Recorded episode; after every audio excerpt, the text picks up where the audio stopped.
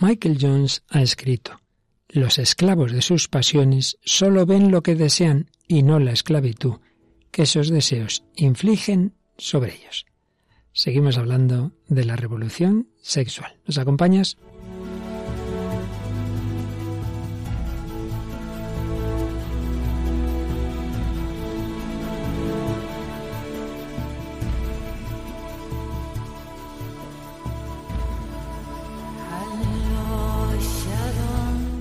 El hombre de hoy y Dios, con el padre Luis Fernando de Prada.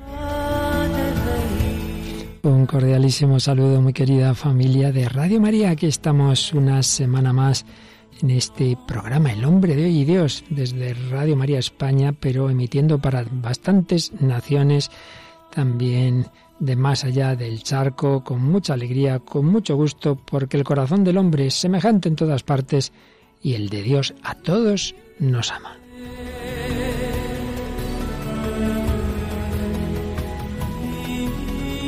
Y tenemos hoy en nuestro equipo A hay equipo A, hay equipo B.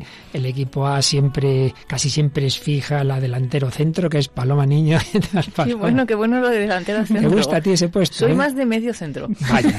Tenemos que decir, porque nuestros oyentes no lo saben, que Paloma vale para todo, hasta para jugar al fútbol. Bueno, bueno, más o menos, más o menos, para darle pataditas a un balón. No, no, no, pero has estado hasta en ligas y tal, por ahí jugando, ahora últimamente un poquito menos, pero bueno, volverás, volverás. Bueno, Paloma Niño y, y, invitada pues en el equipo este A que formamos cada dos semanas, Mónica del Álamo. ¿Qué tal, Mónica? Hola a todos, no sabía yo eso, Paloma. Ah, ¿no? no, no, no. Aquí se entera uno de todo haciendo programas en Radio María. Bueno, pues seguimos adelante con este itinerario ya largo. Sus heridas nos han curado, las heridas que hay en el corazón del hombre, que básicamente estructuramos en torno a los pecados capitales la soberbia, el peor y el que está detrás de todos. Y de una manera muy especial estamos viendo en estos días que de ese pecado, pues tan extendido desde siempre, que es la lujuria, pero en el mundo moderno va especialmente unido a la soberbia cuando no simplemente es debilidad, cuando hay una ideología detrás es lo que estamos viendo y vamos a seguir viendo hoy. Pero antes de entrar en materia, como siempre, Paloma, bueno, hemos recibido un montón de mensajes, comentarios en redes sociales, habrá que escoger, no podemos leer todos. Sí, hemos escogido algunos de ellos, pero agradecemos todos, así que os volvemos a animar a seguir enviándonos este tipo de comentarios porque nosotros sí que los leemos todos. Así es. Y nos dice Teresa Melgarejo, por ejemplo, excelente trabajo, éxito en el emprendimiento. Escuchamos también este programa en Asunción, Paraguay. En Paraguay, qué bien. Giovanni Ojeda nos dice, me encanta el enfoque de su programa, muy laico y sencillo, con espíritu de sabiduría de Jesús. Saludos desde Nicaragua. Johanny Valerio nos dice, me gusta mucho su programa, es una bendición de Dios. Les felicito y que Dios les siga iluminando y guiando para que nos sigan instruyendo, motivando, formando, para que conozcamos la cultura y la religiosidad de muchos países. Les saludo desde San Marcos, también Nicaragua. Aquí vamos recorriendo esos queridos países hermanos. Y el último de Beli Martínez que nos dice, bueno, bueno, bueno, ¿cómo me tenéis? Padre, Paloma, no me puedo ir a descansar sin dar gracias, gracias por cómo me enseñáis. Qué espontánea. Bueno, bueno, bueno, pues nada, hay que decirle eso a la Virgen María, que es a la que a todos nos ayuda. Bueno, pues vamos a seguir viendo ese trasfondo que ha ido preparando el ambiente tan erotizado del mundo de hoy. Ya no simplemente os decía como debilidad, sino como una especie de reivindicación que tiene mucho que ver con esa soberbia satánica de aquí está el hombre que hace lo que le da la gana. Pero indudablemente el tema es muy antiguo y por eso en las obras clásicas y también incluso en los autos sacramentales como los de Calderón de la Barca, está presente. ¿Qué nos traes, Mónica? Sí, traemos el gran mercado del mundo, que es un análisis muy profundo de todos estos pecados. O sea, que no es el gran teatro del mundo, sino el gran mercado del mundo. Exacto, también está el gran teatro del mundo, pero ese no lo hemos traído. bueno, lo hemos traído en el pasado, pero no En otra ocasión lo trajimos yo y vamos a conocer el gran mercado del mundo. Seguiremos escuchando algún corte de una película que ya traíamos la semana pasada, ¿verdad, Paloma? Sí, estuvimos escuchando y escucharemos Mujeres en el Parque. Y a nivel de, de, música traemos pues de, un grupo que, que, ya por los años 90 componía canciones que tarareabais vosotras dos, según me acabo de enterar. Sí, sí, tarareábamos y cantábamos y nos las sabíamos de memoria, ¿no? El grupo es... Ella baila sola y traemos la canción Amores de Barra. muy interesante. Bueno, también traeremos, si nos da tiempo, espero que sí, música cristiana de Atenas Bénica, del grupo La Otra Mejilla. Y bueno, un testimonio, ¿verdad, Paloma? Sí, hoy vamos a escuchar el testimonio de Marion, una chica francesa. Bueno, pues esto y mucho más que vais a ir viendo en este programa que comienza ahora, el número 334 del Hombre de Hoy y Dios, en este itinerario sobre las heridas que nos hacen los pecados capitales, concretamente esa alianza terrible entre la soberbia y la lujuria.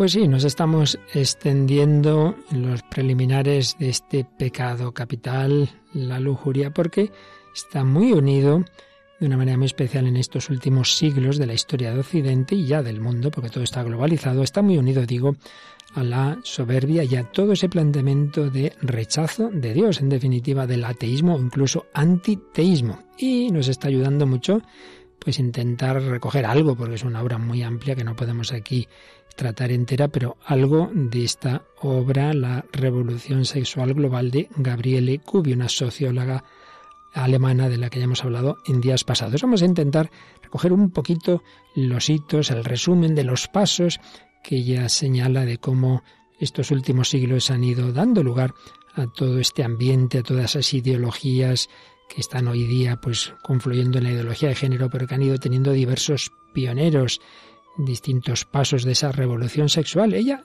Fijaos, se retrotrae a la Revolución Francesa y aquí vemos de nuevo esa conexión entre la revolución sexual y la revolución de no aceptar que en último término la soberanía es de Dios. Recordemos que más allá de temas políticos que a veces uno se queda como si hubiera sido un mero cambio de régimen, no, no, no era eso.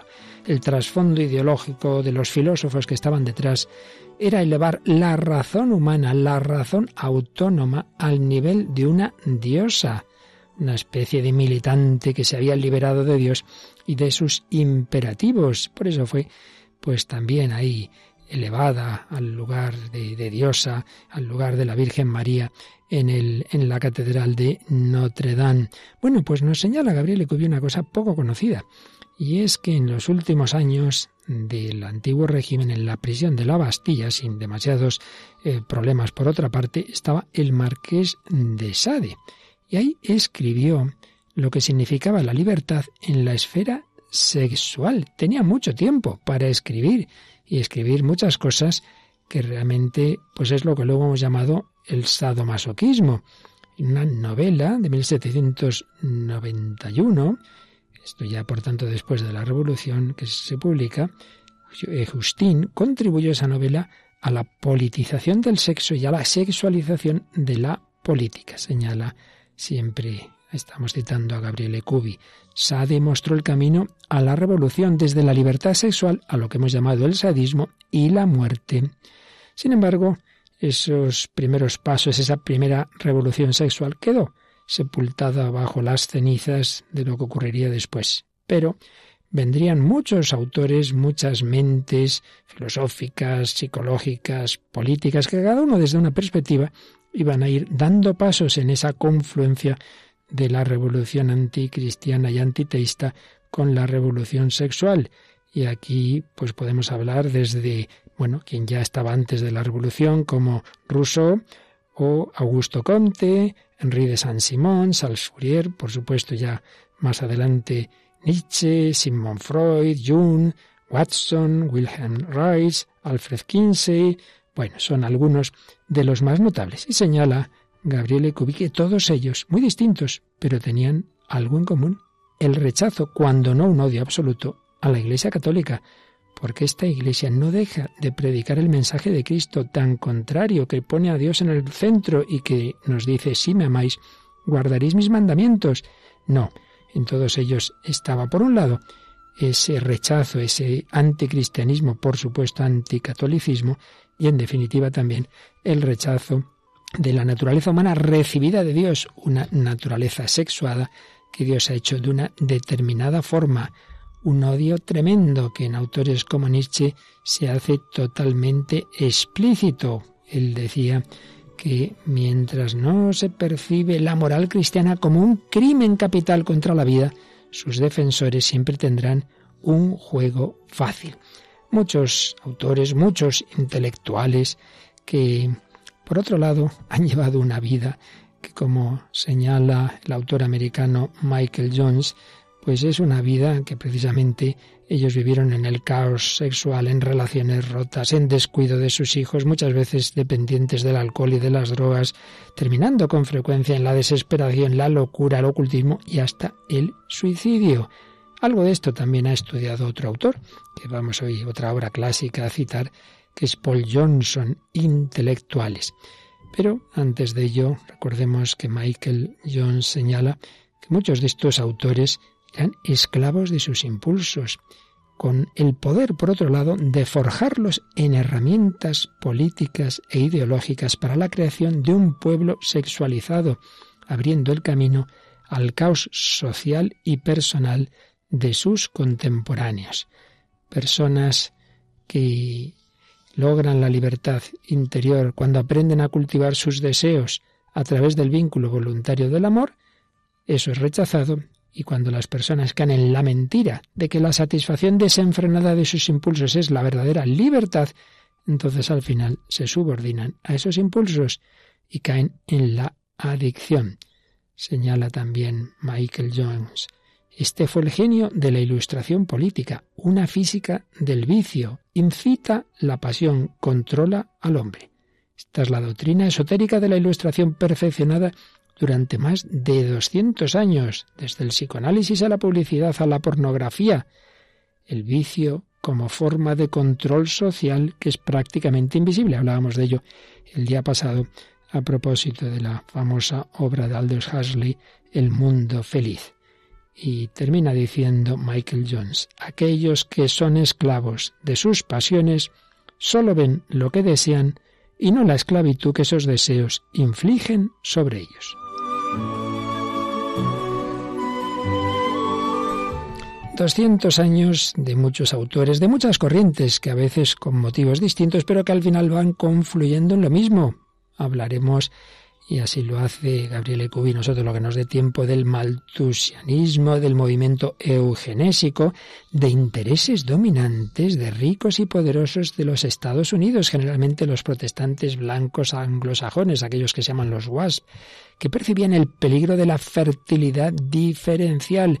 Y ahí hay famosas fundaciones de gente muy rica que destinan su dinero a todos estos temas. Filósofos, psicólogos, por supuesto, comunistas, revolucionarios, que destruyen, que quieren destruir la familia. Y luego, por otros motivos, confluye el movimiento feminista, se entiende siempre, no aquella reivindicación justa de la igualdad de la mujer y el hombre, sino en cuanto a algo anticristiano que pretende liberar a las mujeres de lo que llama esclavitud del matrimonio y de la maternidad. Y también el activismo gay, volvemos a lo mismo, no el decir que toda persona tiene la misma dignidad, sino con ese planteamiento en el que se rechaza la naturaleza recibida de Dios. Pues bien, son pasos, sonitos, de alguno de ellos podremos decir algo más. Vamos adelante en este programa sobre la revolución sexual.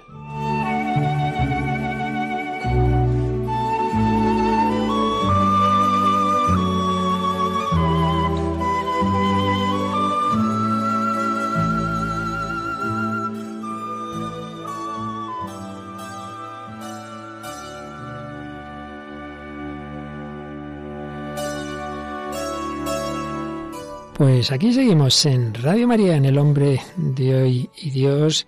Seguimos avanzando en este terreno complicado, ciertamente complejo, de esa unión entre la revolución anticristiana, antiteísta, de rechazo de la naturaleza recibida de Dios y de toda esta revolución sexual que ha ido dando sus pasos y que como habéis podido ver, pues tiene muchos planteamientos o muchos enfoques o muchas líneas distintas, pero que al final confluyen. He hecho una mención también a esos intelectuales, ya como Michael Jones señala que muchas veces pretenden enseñar a la sociedad cuando ellos mismos pues llevaban una vida bastante desastrosa. Y a este respecto he mencionado una obra de un historiador inglés, Paul Johnson, profesor y periodista también, La gran mentira de los intelectuales o sencillamente intelectuales de Paul Johnson, publicada ya por 1993. No es fácil de encontrar como tantas obras buenas, pero realmente no tiene desperdicio, es muy interesante.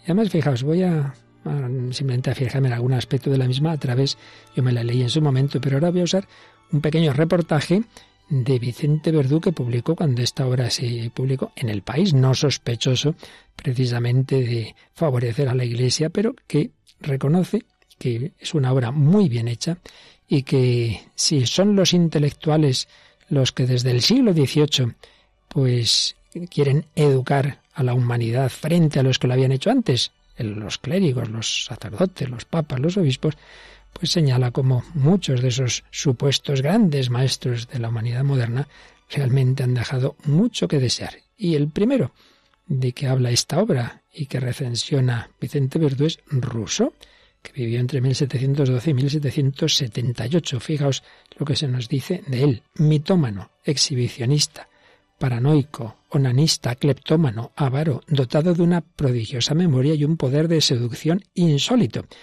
Fíjate, Mónica y Paloma, qué humilde era. Escribió esto. Dejaría esta vida con aprensión si llegara a conocer un hombre mejor que yo, con un corazón más amoroso, más tierno y más sensible. No está mal, ¿verdad? Que se baje modesto. Que se baje modesto. Fue el primer intelectual en proclamarse amigo del género humano, aunque no de todos sus habitantes, porque de su amante Teresa, una joven lavandera de 23 años, que permaneció 33 a su lado y con la que acabó casándose en su vejez, anotó no he sentido nunca ni una chispa de cariño por ella. Bueno, yo creo que todos sabemos eh, la fama de, una de sus obras sobre la educación, el Emilio, todas esas teorías sobre la educación infantil. Lo que quizá no sepamos tanto es qué pasó con sus hijos. El primer hijo que tuvo con Teresa fue entregado envuelto en un paquete a un hospital, pues en que se recogían niños abandonados. Lo mismo hizo con los cuatro hijos siguientes. Ninguno recibió nombre y conociendo que solo un 5% de aquellos pobres niños llegaba a la madurez en forma de mendigos y vagabundos, muchas veces es dudoso que sobrevivieran demasiado. Claro, lo tremendo es que Rousseau, que así educó, entre comillas, a sus hijos, para él la educación consistía la clave del progreso social y de la evolución moral. Y claro, que decía que debía corresponder enteramente al Estado y no a los padres quizá porque él pensaba que su ejemplo no había sido muy bueno y es mejor también que los demás correspondan al Estado. Como podéis ver, mm, yo creo que cuando se ven estos pasos que aquí podemos ir eh, señalando, uno entiende muchas cosas que están pasando hoy día. Esto de que la educación corresponde al Estado y no a los padres es bastante actual, ¿no os parece? Sí, totalmente. Además, eso que comparando a veces, no siempre, ¿no? Pero comparando la vida de alguien con su eso, con lo que escribe o con lo que tal, pues uno se explica muchas cosas o se pregunta otras muchas, ¿no? Y, sí que genera dudas. Así es. Y otro, y hasta aquí ya nos vamos a alguien mucho más reciente, Jean-Paul Sartre, de 1905 a 1980. Bueno, pues este hombre tiene cosas también tremendas y cómo trataba a las mujeres. Necesito disfrutar de la compañía de las mujeres para aliviarme de mi fealdad. El pobre era bastante feo era un vividor, desaseado, dispendioso, amante del whisky, el jazz, los cabarets y las mujeres. Llegó a tener en los años 50 cuatro amantes al mismo tiempo. Michelle, Arlette, Evelyn y Wanda, sin contar con Simone de Beauvoir, de la que hablaremos no sé si hoy o el próximo día. Eh, bueno, hay muchos detalles a este respecto. Lo que impresiona más es que precisamente Simone de Beauvoir, que como veremos, pues es una de las grandes eh, promotoras del feminismo, aceptara la relación que tuvo con Sartre, del que ella misma habla de su consumo cotidiano de tóxicos, aparte de los cigarrillos, un litro de alcohol, vino, vodka, whisky, cerveza, anfetaminas, eh, barbitúricos, bueno, de todo. La autora del segundo sexo, la vida de esta mujer, de Simone de Beauvoir, choca con sus postulados completamente. Prácticamente se condujo como una esclava de Sartre. Él lo había dejado claro desde el principio, no renunciaría a otras mujeres. Ella podía hacer otro tanto con los hombres. Ambos se confesarían después sus aventuras. El código amoroso sartreano tenía tres, tres palabras, viajes, poligamia y transparencia. Le dije, escribe Sartre, que existían dos tipos de sexualidad. El amor necesario y los amores contingentes, y ella aceptó. Bueno, el, el amor contingente de la Beauvoir fue un novelista norteamericano, Nelson Angren, y en cierto modo el amor de su vida, pero ella aceptó el papel de pseudo esposa de Sartre, resignada, sexualmente inactiva y al margen, y describió cruelmente estos últimos años con su compañero Sartre, casi ciego, frecuentemente ebrio, desalentado intelectualmente. La última traición que padeció fue saber que Sartre había adoptado legalmente a Arlette, es decir, a una de sus amantes, convertida así en heredera universal de sus derechos literarios. Bien, esto es uno entre muchos otros ejemplos de estos, de muchos, no digo que todos, estos intelectuales que han marcado las ideologías dominantes en nuestro mundo. Yo prefiero entonces mejor que nos hables, Mónica, de, un intelectual, de un autor bastante más antiguo español y yo creo que bastante más coherente. ¿De quién hablamos? Sí, hablamos de Calderón de la Barca, este autor tan conocido del teatro del, del siglo de oro español. Y vamos a hablar de una obra que no es tan conocida, que es El Gran Mercado del Mundo, que escribe entre 1635 y 1640 y que, eh, bueno, como muchas de sus obras, utiliza personajes alegóricos y uno de ellos que nos interesa especialmente es la lascivia. Y la verdad es que, bueno, le hemos traído varias veces a Calderón porque es que hace un análisis increíblemente certero de, de lo que es la, la, naturaleza humana, ¿no? Y además eh, no desprecia la parte divina, ¿no? Y la, el papel que tiene Dios, el papel que tiene la gracia, el papel que tiene la, culpa, ¿no? Entonces, bueno, nos interesa mucho, ¿no? Cómo, cómo lo analiza. Eh, bueno, más o menos el argumento es que hay un padre, un padre de familia que eh, se dirige a sus dos hijos que se llaman el buen genio y el mal genio y les que quieren conquistar a la gracia. La gracia es una mujer que evidentemente es alegoría de la gracia de Dios, y, eh, digamos, les da un talento a cada uno, eh, al buen genio y al mal genio, y les dice que vayan al mercado del mundo a gastar, a invertir esos talentos.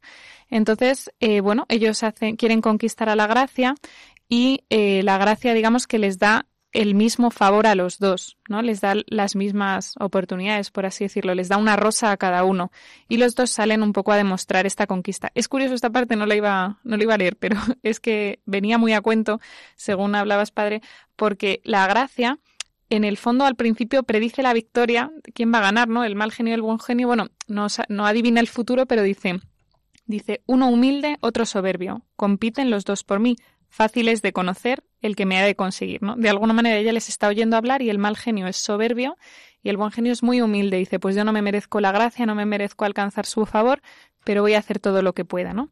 Y entonces, bueno, hay varios personajes. Hay dos muy importantes, la gula y la lascivia, y la culpa que está por ahí molestando. La culpa es un personaje que aparece mucho en las obras de Calderón. Y en este caso, pues nos interesa eh, la culpa que les está diciendo a la gula y a la lascivia, que no es que sean neutros, evidentemente, porque son vicios, pero de alguna manera es la culpa como el que los, los alienta, ¿no? Y les está dando la explicación un poco de cómo les tienta. Aquí vemos que todos, todos los vicios o todos los pecados están más o menos unidos, ¿no? Esta idea que, que estamos trabajando también a lo largo de estos programas. La culpa le dice a la lascivia, en concreto. Dice, porque hasta una serpiente hice parecer hermosa. Gula y lascivia, de mí os fiad, que os serviré, y más ganancia os daré en un día que hasta aquí habéis tenido en mil años, porque no ignoro los modos que se han de tener con todos, sirviendo vuestros engaños, al noble con vanidad, al soberbio con grandeza, al mercader con limpieza, al pobre con voluntad, al rico con alabanza, al ministro con secreto, con lisonjas al discreto, al triste con esperanza, con aplauso al liberal, al avaro con desdén, al casto hablándole bien, tratando al lastivo mal, y al necio pero con nada se puede hacer de él aprecio, porque no ha de darse al necio más que la paja y cebada. Al pobre necio no, le, no se puede hacer nada con él, ¿no? Dice. Pero de alguna manera dice, yo sé tentar bien a cada uno como un poco por su parte, ¿no? Y eh, es, es, curioso porque luego eso van con sus talentos y eh, lo primero, bueno, se encuentra el, el mal genio eh, bueno, llegan, llegan los dos. Primero llega el buen genio, digamos, a la posada donde están la gula y la lascivia, y el buen genio se, se mosquea. Dice, uy, esto tal, reconoce la culpa enseguida, y su criado, que es la inocencia, eh, bueno, su criado sí, una especie de acompañante, pero del que él tiene que cuidar, pues dice, uy, cuando, estando la culpa presente, eh, tengo que cuidar de mi inocencia, ¿no? De la inocencia. Entonces huye enseguida. Y, sin embargo, el mal genio pues cae enseguida, eh, se deja llevar por la gula, se deja llevar por la por la lascivia y entonces se le empieza a olvidar eh, la gracia, se le empieza a olvidar que está enamorado de, de, de ella, ¿no? O sea, al principio hay como en ese párrafo inicial que en uno de los párrafos iniciales en los que los dos, el mal genio y el buen genio, empiezan a explicar que quieren conquistar a la gracia, uno es verdad que más soberbio y otro más humilde, pero en el fondo, eh, pues eso, la, cortejan, ¿no? La quieren, quieren conseguir, quieren ganarse su favor, pues ya en cuanto peca eh, con la lascivia, pues ya eh, se, se, empieza a olvidar de la gracia, ¿no? Y, y, bueno, hay como muchos párrafos interesantes, luego se van a lo que es el gran mercado del mundo y se ponen como en juego un poco sus talentos y eh, se ve como la lascivia se disfraza de hermosura, dice, le pregunta el mundo, el mundo como va recorriendo, pues distinto la lascivia, a la soberbia, a la humildad, a la penitencia, va, va recorriendo como distintos personajes alegóricos y le pregunta, ¿quién eres tú que vienes tan ufana? Y la lascivia dice, soy la hermosura humana. Está disfrazada de hermosura. Dice, ¿qué llevas? Dice, breves flores, que soy todo accidentes y colores, caudal, que la edad vive de un engaño. Se disfraza de belleza y así es como, como consigue, digamos, engañar. Eh, el mal genio un poco empieza, por lo que os decía antes, no empieza a reconocer en ese debate que tiene ahí en el teatro del mundo, dice, un amor me trujo al mundo, mas ya son dos los que tengo, que después que vi a lascivia, poco de gracia me acuerdo. ¿No? O sea, venía con un amor que era el amor a la gracia, y ella, después de lascivia, pues se empieza a perder un poco, ¿no? Y además, eh, en cuanto a la lascivia le ofrece comprar sus flores, dar este talento, eh, él dice, ya que el espejo no compro, refiriéndose a otro personaje anterior, Llevar un tocado quiero. Dame hermosa vuestras flores, matices y adornos bellos, he menester para una dama que adoro y pretendo, harto parecida a vos. Está, no se está dando cuenta de que la hermosura es la lascivia en realidad, ¿no? Que ya la ha hecho caer antes. Y dice, yo a cuanto ama, perezco, y por sola una lisonja las llevaréis. O sea, todos le piden como algo a cambio, ¿no? La soberbia le pide un pensamiento vanidoso, eh, tal, y la lascivia le pide una lisonja, ¿no? Eh, para que veamos lo, lo, unido que está también a la, a la vanidad, a la adulación, la, lujuria, ¿no? Y bueno, es, es, muy interesante muchos párrafos, ¿no? Al final el padre reflexiona, el padre que estaba en el personaje al principio, que reparte esos talentos, ¿no? Que es un poco una alegoría de Dios, le dice, habla con la gracia y dice, ay gracia hermosa, que ha habido mucho que temer, porque aunque tu hermosura fue la que ambos han pretendido, los modos de pretenderla en los genios se difieren, que todos la gracia quieren y pocos saben quererla. Pregunta al más pecador si tener gracia querrá. Dirá que sí, claro está, pero ciego de su error, no te sabe merecer, que aunque tú les des favores, son tales los pecadores que te quieren sin querer, ¿no? Como, jo, todos, todos aspiramos a la gracia, claro que todos aspiramos al bien como tal, pero a veces no sabemos quererlo, ¿no? Eso es lo que reflexiona un poco el padre. Y bueno, hay muchas cosas muy interesantes, pero nos queríamos parar ahí. Pues muy bueno que sepamos de esta obra tan interesante, este gran mercado del mundo de Calderón, que refleja esa lucha de la que hemos hablado en muchas ocasiones, que hay en todos nuestros corazones, pero sin duda la diferencia, yo creo, con el mundo de hoy, si no corregidme, es que ahí se acepta esa gracia, pero luego, bueno, la debilidad aparece la hermosura y entonces uno, bueno, entre esa gracia espiritual y esa hermosura que, que me da fácil un momento de placer, bueno, acaba cayendo pero se parte de, de, de, ese don de Dios que es la gracia, ¿verdad? Incluso además los pecadores saben que están pecando de alguna manera, o sea, saben que están eligiendo el mal. Es verdad que se justifican, que dicen, bueno, ya me confesaré, ¿no? En los don Juanes, en la historia de los don Juanes se ve muchísimo. Ellos, cuán largo me lo fiáis, ¿no? Que decían en Tirso de Molina, que ya lo vimos en el Burlador de Sevilla. En el fondo, en el fondo, dicen, ya me confesaré, ya, ya, pero buscan volver a Dios. Es que ahora directamente se elimina la idea de pecado, ¿no? No estoy haciendo mal, me he liberado, me he quitado. Entonces es verdad que, todavía con Calderón se sabe dónde están las cosas, aunque tú sabes que al final estás actuando mal, pero tienes la oportunidad en el fondo de corregirte o, o, lo esperas por lo menos. Es una diferencia absolutamente fundamental el que uno sepa que lo que hace no está bien y bueno, pues se deja llevar, pero sabe que antes o después tendrá que abandonar ese camino a decir no, no, si lo bueno es esto, lo otro es lo malo, es lo represivo, eso es lo que estamos ahora. Y cuando eso invade toda la cultura y desde joven uno oye que lo bueno es simplemente eso, dejarse llevar y pasarlo bien y no plantearte más problemas, pues pasa lo que está pasando, lo que veíamos el día pasado en esa escena tremenda de mujeres en el parque, las consecuencias al cabo de los años de aquellos que se juntaban a vivir de cualquier manera. Y en esas canciones que me decíais que eso, en los años 90, todo el mundo, todos los jóvenes sabían y cantaban, que reflejan este, este mismo planteamiento. ¿Qué canción traemos hoy a este, a este respecto, Mónica? Pues traemos la canción Amores de Barra, súper conocida de 1996, que, vamos, este, este grupo, este dúo musical, Ella Baila Sola, eh, pues hace famoso un poco por este disco, ¿no? Por la Lo echamos a suertes, estas canciones así tan conocidas. Y esta de Amores de Barra, que es verdad que ella baila sola tiene canciones también muy profundas, sé que hablan del amor en, en, un buen sentido, pero es verdad que Amores de Barra de alguna manera ridiculiza, ¿no? Ese tipo de amor, eh, pues eso, simplemente para hoy, para una noche no te necesito, no me importas, pero, pero para hoy, pues está bien. Pues escuchamos Amores de Barra de Ella baila sola.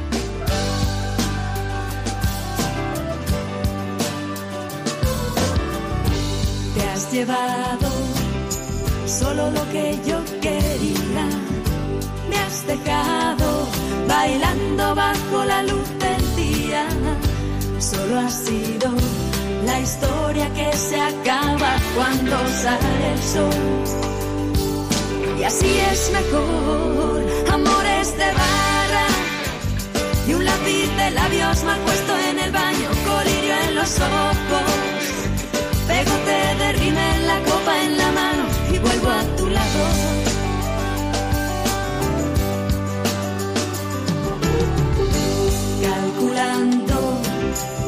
Acercarme demasiado, planeando la manera de manejar tus manos. Te comparo con el resto del ganado y decido dar un paso más. Amores de barra y un lápiz de labios mal puesto en el baño, colirio en los ojos.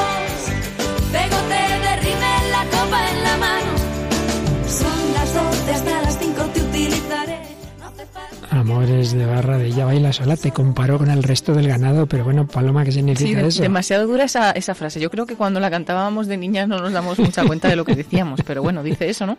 Calculando no acercarme demasiado, planeando la manera de manejar tus manos, te comparo con el resto del ganado, se refiere al resto de los chicos que hubiera por ahí, y decido dar un paso más, pero un paso más hasta donde ella quiere, porque dice, te has llevado solo lo que yo quería, me has dejado bailando bajo la luz del día y solo ha sido una historia que acaba cuando sale el sol. O sea que sí es mejor, ¿no? Una noche se acaba al día siguiente. Parece, Mónica, que viene a ser la versión femenina de la canción de, de hace unos días. Sí, totalmente. Me de cuando brille el sol, pues te olvidaré, pues dice, pues yo también, ¿no? Cuando brille el sol, ya no quiero saber nada de ti. Además dice, son las 12, hasta las 5 te utilizaré. Solo te necesito para el coche, luego ya.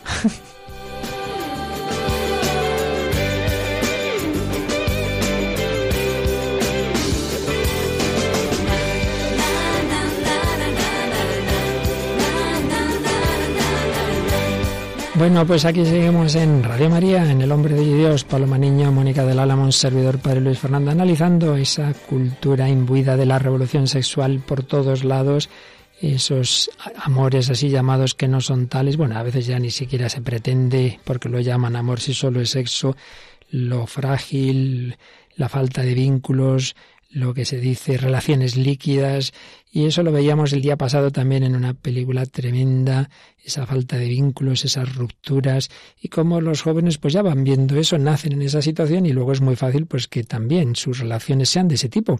Si el otro día veíamos una escena impresionante de las consecuencias de la revolución sexual en esta película Mujeres en el Parque. Hoy escucharemos un par de cortes, pero recuérdanos dos palabras sobre la película primero, Paloma.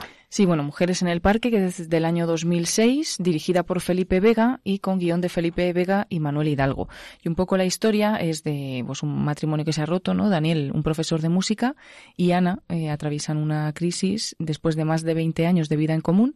Daniel se ha ido a vivir solo y quiere el divorcio, Ana se resiste, él se refugia en la música, que es la única actividad que le sosiega un poco, pero bueno, al lado de él también hay otra mujer, que es Clara, una mujer casada que tiene una relación con él, Y bueno, en la escena que escuchábamos el otro día, la hija de ambos, supuestamente Mónica, descubre en diálogo con su padre que realmente no es hija de la que ella pensaba que era su madre, sino de esta otra mujer que tenía una relación con él. Así que bueno, un desastre y ahí nos quedábamos. Sí, la verdad es que si no lo viste vale la pena porque está impresionantemente expresado lo que las consecuencias de esa revolución sexual. Pero vamos a escuchar uno de los primeros diálogos de la película entre esta Mónica, esta hija de, de esta pareja y el chico con el que está saliendo en ese momento.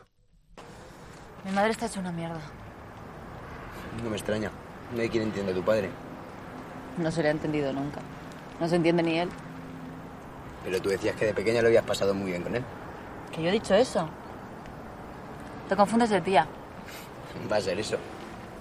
Sí. ¿Y tus padres?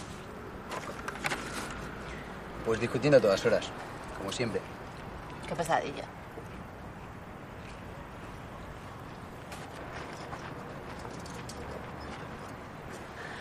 Yo lo que quiero es que se separen de una vez. Mejor que cada uno viva su vida. Yo lo prefiero. ¿Pero tú vives bien con tu madre? ¿O preferirías vivir con tu padre? Ni loca.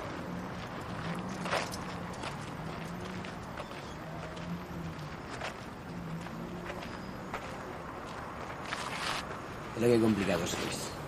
Tú, que eres un simple. Por suerte para mí. Lo que quiero es irme de casa de una vez. Pues lo llevas claro. ¿Y tú? ¿Que no tienes ninguna prisa? Porque yo no vivo en un mal rollo permanente. Y aunque te suene raro, yo quiero a mis padres. Y yo quiero a mi madre. Pero igual me quiero largar, no tiene que ver una cosa con la otra. Aunque te suene raro, yo quiero a mis padres de aquí ya lo normal es lo excepcional, lo excepcional. Madre mía, es lo normal, ¿qué os parece?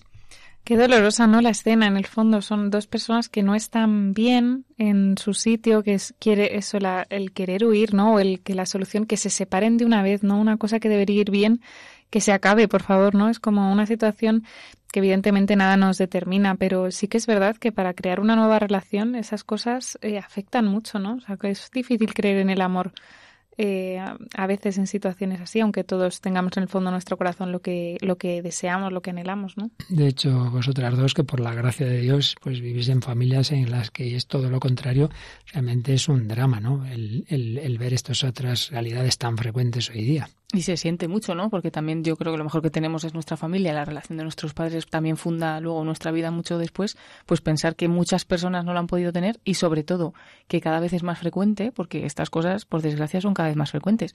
Él, por ejemplo, sí que dice que quiere a sus padres, pero también en un momento dado dice, se pasan todo el día discutiendo, o sea, como si fuera un poco lo normal. Lo normal, sí. Incluso ella dice, prefiero que se separen, o sea, como están ahí en esa crisis y tal, pues preferiría que sus padres se separaran cuando eso es una cosa muy dolorosa y sobre todo para los hijos, ¿no? Y luego me quedaría también con una frase que dice, cuando le dice ella, te confundes de tía. Sí, eso se le ve el plumero. Como diciendo, pues has no tenido sé, ya tantas claro, que eso te lo ha contado otra. No sé qué tipo de relación tienen, pero bueno, esto no te lo he contado yo. Sí, sí, muy astuta. Te has dado cuenta de ese detalle. Bueno, vamos a escuchar otro diálogo, en este caso de, de, la, de la madre, o así parece al principio al menos, de Mónica, con un amigo y donde, donde sale algo muy interesante. Y es que a pesar de lo que acabamos de decir, a pesar de esta cultura, a pesar de la revolución sexual, el corazón humano, claro que quisiera un amor para siempre y claro que le duele una ruptura. A mí me lo decía, me acuerdo una vez, una, un profesor que, que, le había dejado a la mujer y me decía, mira, si alguna vez te dicen que no pasa nada, no te lo creas. Cuando alguien ha querido de verdad a una persona, nunca es gratuita una separación. Y me lo decía casi con lágrimas en los ojos. Vamos a escuchar este diálogo de la madre de Mónica con un amigo de si ella quiere o no quiere realmente separarse. Es horrible, pero ya no me quiero separar. Pero estáis separados. Y nos vemos, y nos acostamos. Qué desastre. ¿Y qué listo el tío? Porque me dejo utilizar, ya lo sé. Como él sabe que tú lo sabes, estupendo. Se lo pones bien fácil, desde luego. ¿Será que no me importa? Si no te importara, no me lo contarías. No te haría falta contarlo, ¿no? Estoy sola. No sé qué decir. Estás sola y te compadeces de ti misma. Me lo pones muy difícil. Mira, a mí Daniel me parece un canalla. Un tipo que me imagino perfectamente, duro por un lado y blando por otro, te conoce a la perfección, cosa que ya no tiene que ver con los sentimientos, sino con el uso de la gente, Ana. Con el uso de la gente. ¿Cuánto tiempo vas a aguantar así? ¿Eh? ¿Meses? ¿Un año? ¿Dos? ¿Y después qué? Porque cuando menos te lo esperes aparecerá otra y él dejará de meterse en tu cama. A ver. ¿Tú crees que le importas de verdad a Daniel? Y lo que he dicho antes. ¿No habrá otra ya?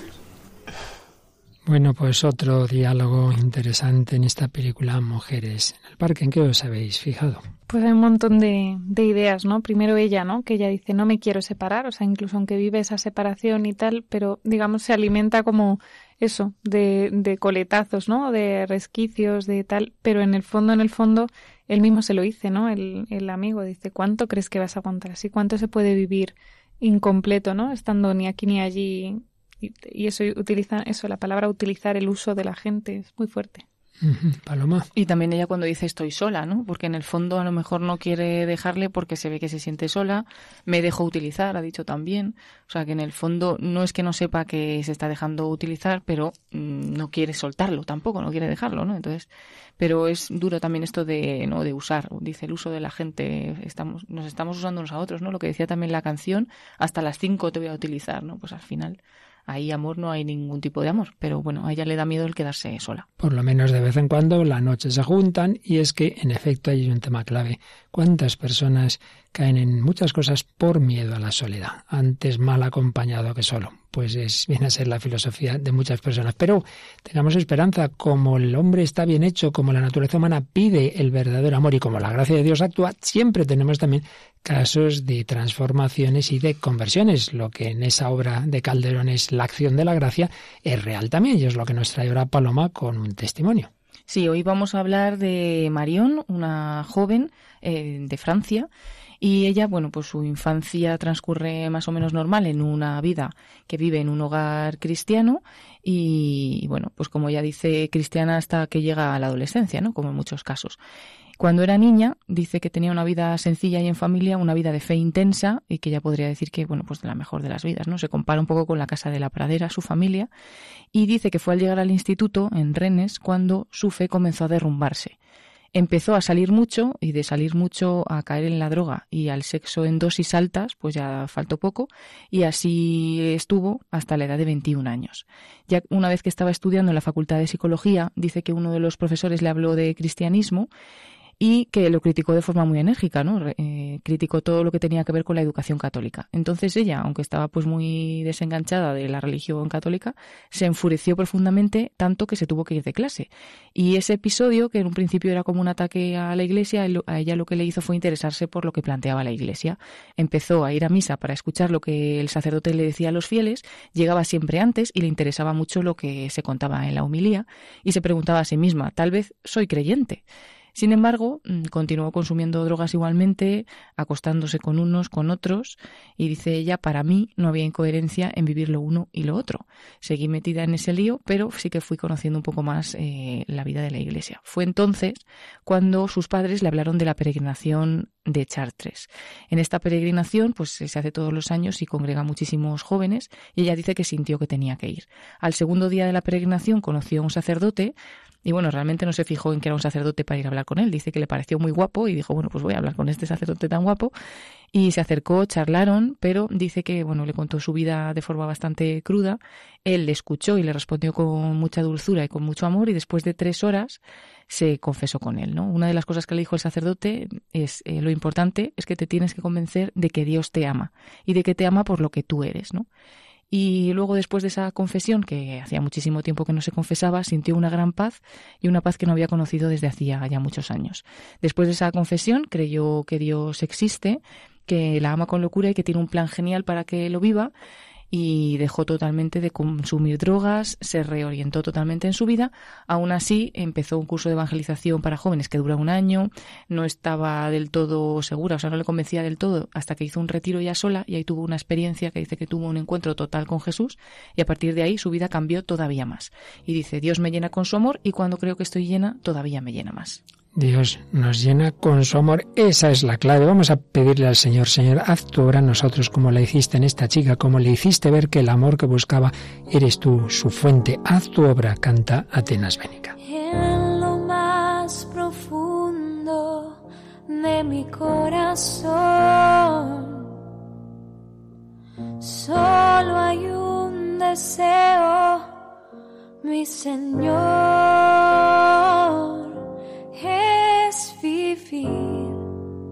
haciendo tu voluntad. Con mi vida adorarte en verdad. En lo más profundo de mi corazón. Solo hay un deseo,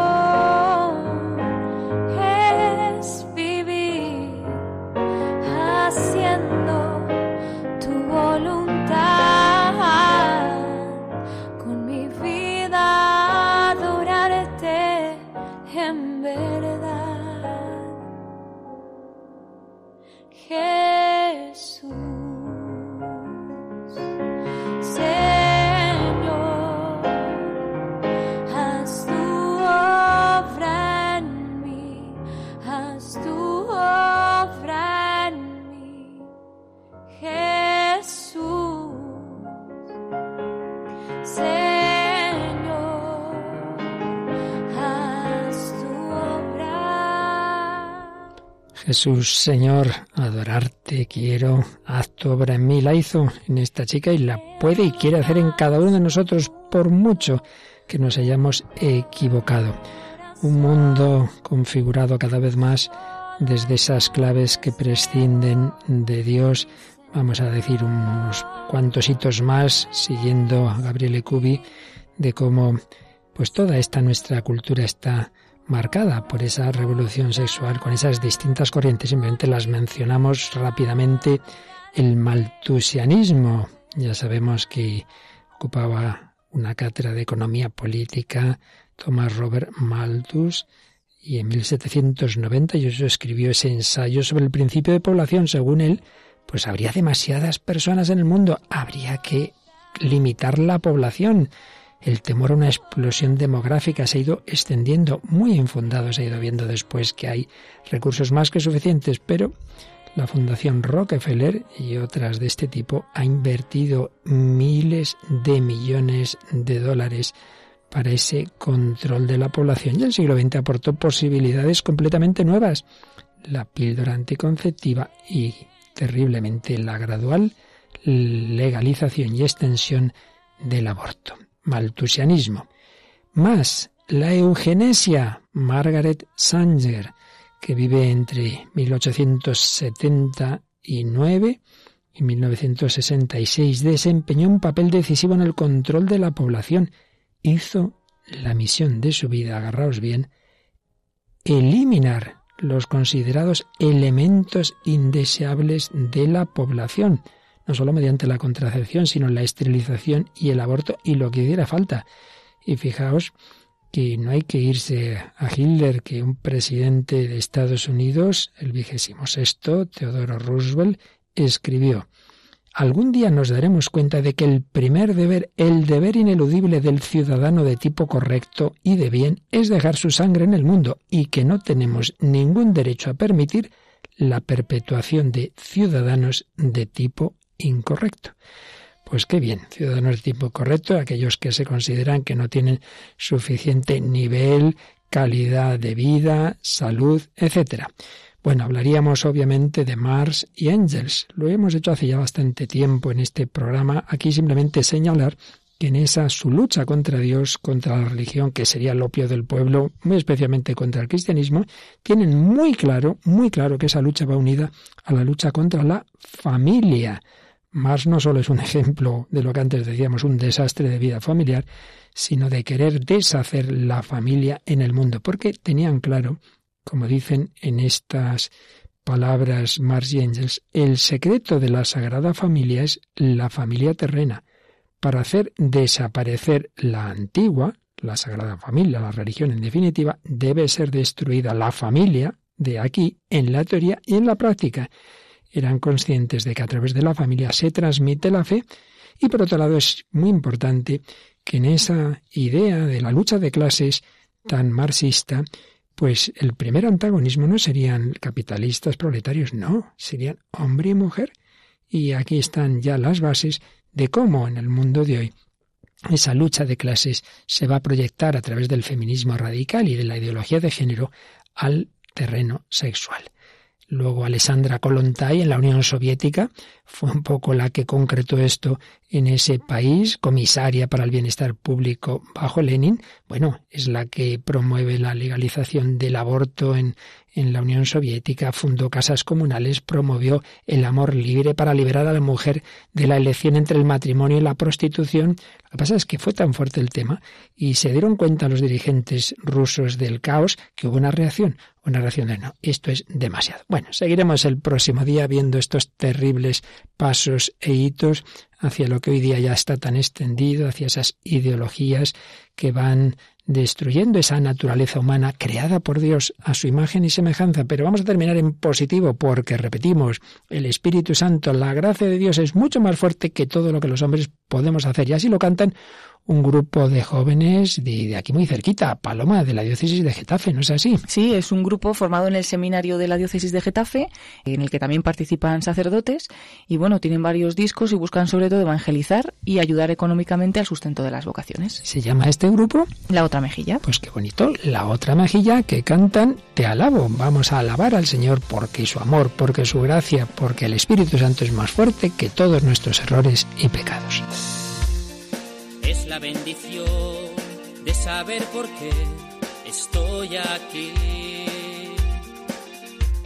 Creado fui por ti para estar así ante ti.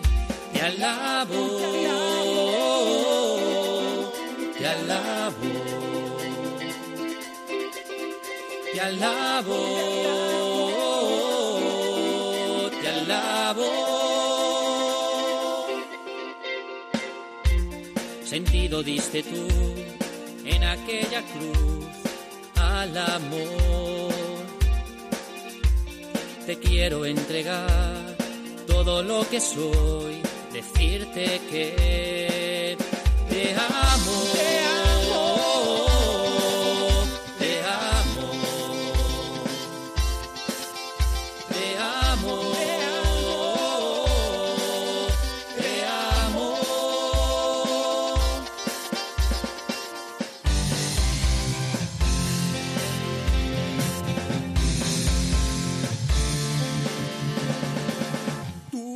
Grande, oh Dios,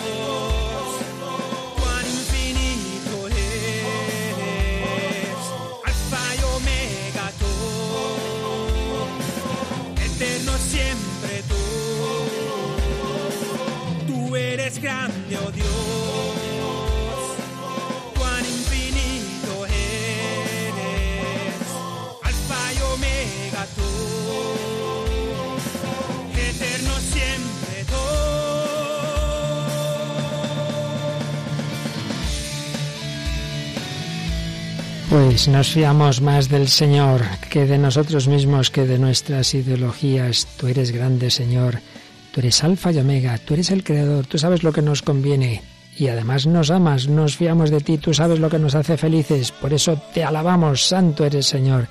Ayúdanos a corregir esos errores, a no creernos más listos que tú. Ayúdanos a ponerte en el centro de nuestra vida. Y esa vida será mucho más feliz.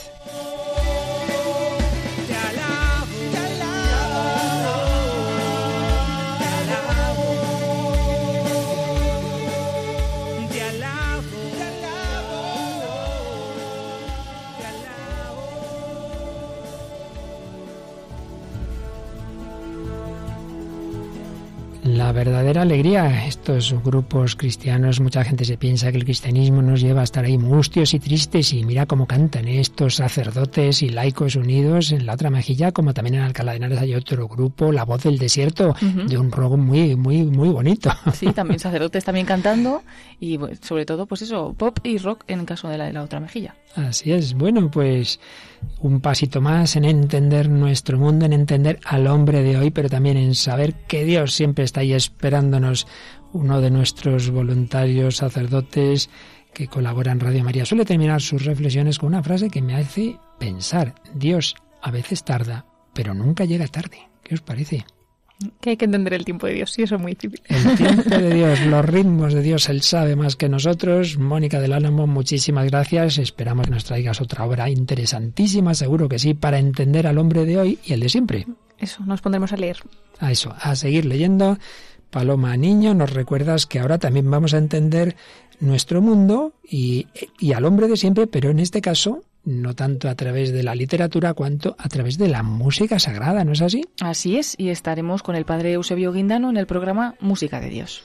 Pues nada, en Radio María España os dejamos con ese programa, en otras Radio Marías con otros que seguro que también son muy interesantes y ya sabéis, os dejamos en la compañía de la radio, mejor, en la compañía de la Virgen María, bueno, las dos juntas, con la radio de la Virgen María. Que Dios os bendiga hasta el próximo programa, si Él quiere.